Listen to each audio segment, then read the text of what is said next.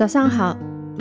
平常呢，你很习惯用 very 夸张的时候呢，好些个 very 叠在一起用 very very very。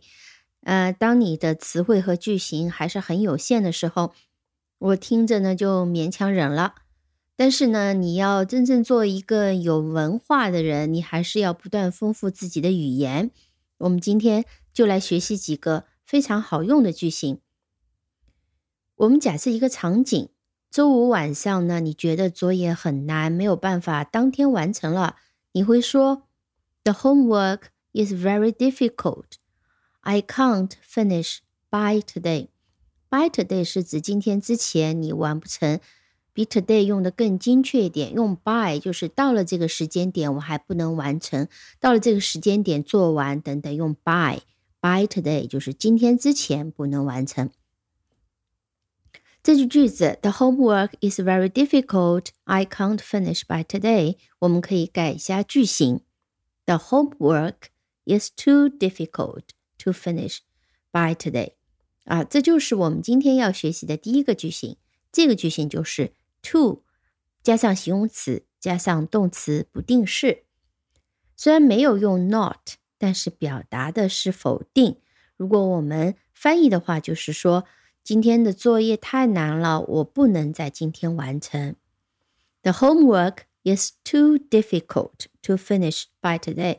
注意，to 的位置是放在形容词的前面，too difficult to finish。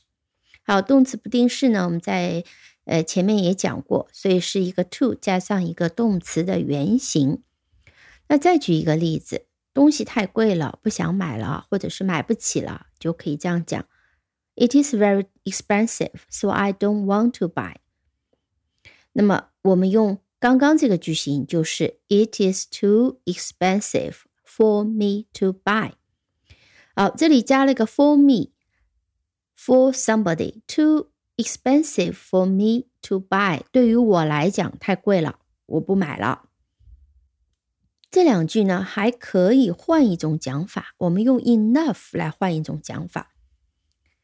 前面我们讲的是 the homework is too difficult to finish by today，我们也可以讲 the homework is not easy enough to finish by today，用了 not easy enough。那么同样后面一个句句子 it is too expensive for me to buy，我可以讲 it is not cheap enough for me to buy。好，意思是一样的。 可能在不同的上下文当中，它的语气会有一点不一样，但基本上它的意思是差不多的。那么我们这里要注意 enough 的位置，enough 是放在了形容词的后面，not easy enough to finish，not cheap enough for me to buy。那么 enough for somebody to do，这是我们要介绍的第二个句型。我们再多看一些例句来熟悉这两个句型，和之前的句型练习一样，你也可以随时跟着节目练习一下句型。好，老师呢在上课的上课时候，他的声音是比较响的，所以我能听得见。那我们如果不用这个句型，我们讲 The teacher's voice is high, I can hear。好，我们改成今天学的句型，我们可以讲。The teacher's voice is high enough for me to hear.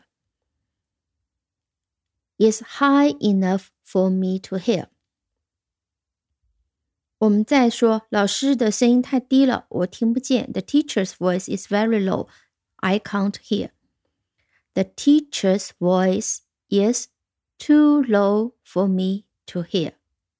好，接下来的句型都是这样。我会讲一个 普通的两句句子，你试着可以去连起来，用 to to 的句型，或者是用 enough to 的句型。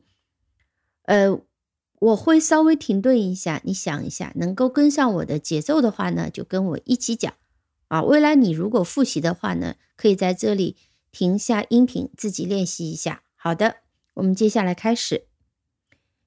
下面一句，The milk is cold。she doesn't want to drink. The milk is too cold for her to drink。啊，这个牛奶太凉了，她不想喝。The milk was hot. She couldn't drink. The milk was too hot for her to drink. 太烫了，也不能喝。The milk was warm. She wanted to drink. 好，现在温度正正好了，所以 the milk was warm enough for her to drink. 接下来一句，The shop is very far from home. I can't get there in one hour. The shop is too far from home to get to in one hour. 我们注意呢，在原句里面用到的是 get there，在这句里面我们变成了 get to。实际上 get to 就是 get to the shop 啊，那 shop 已经在第一句的一个主语里面了。所以 the shop is too far from home to get to in one hour。那么 get there 这里 get to 的 to 省略，是因为 there here 前面当我们用 get to 的时候呢，这个 to 都是省略的。get there, get here，其实就是到达。get to 是到达的意思，是一个词组。所以呢，在这一句里面，the shop is too far from home to get to，那么这个 get to 呢就不能省略了。我们接下去再看下面一句，好，类似的啊、哦。The shop is not far from home. I can get there in ten minutes. The shop is close enough for me to get to in ten minutes. 啊，当然我诚心是把它变成了 "It's not very far from home"。那有时候你心里是这样想的，我用这个哦不是很远，我用中文翻成英文 "Not very far from home" 啊，也是听得懂的。但如果我们非常紧凑的按照英语的习惯讲，我们还会讲 "The shop is close enough for me to get to in ten minutes"。好，接下来，It is cold outside. My dog doesn't want to go out. It is too cold for my dog to go out. 太冷了，我的狗呢不能出去，我的狗不想出去。It becomes very warm. My dog wants to go out. It becomes warm enough for my dog to go out. 好，例句就先讲到这里。其实还有很多，比如说墙太高了，the wall is too high to climb，墙太高了，爬不过去啊。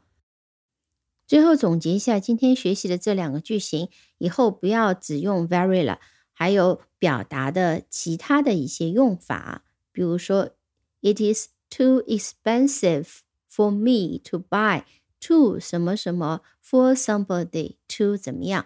注意 to 的位置在形容词的前面啊，有时候也会跟动词和副词连用。那我们以后有一些例句呢，也可以一起来练习一下。Enough 呢，就是放在了形容词的后面。It is not easy enough to finish the homework by today，或者是 It is cheap enough for me to buy。啊，这个 enough 是指足够怎么怎么样。然后我可以怎么怎么样，是一个肯定的。那这两个句型都非常好用，那记着常常用一下，常常练习一下，你就能掌握。好，今天就先讲到这里，我们下期再见。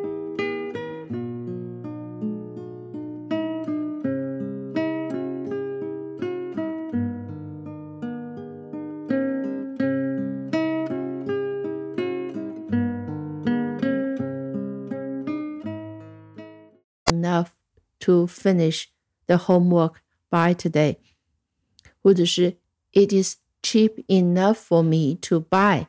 啊，这个 enough 是指足够怎么怎么样，然后我可以怎么怎么样，是一个肯定的。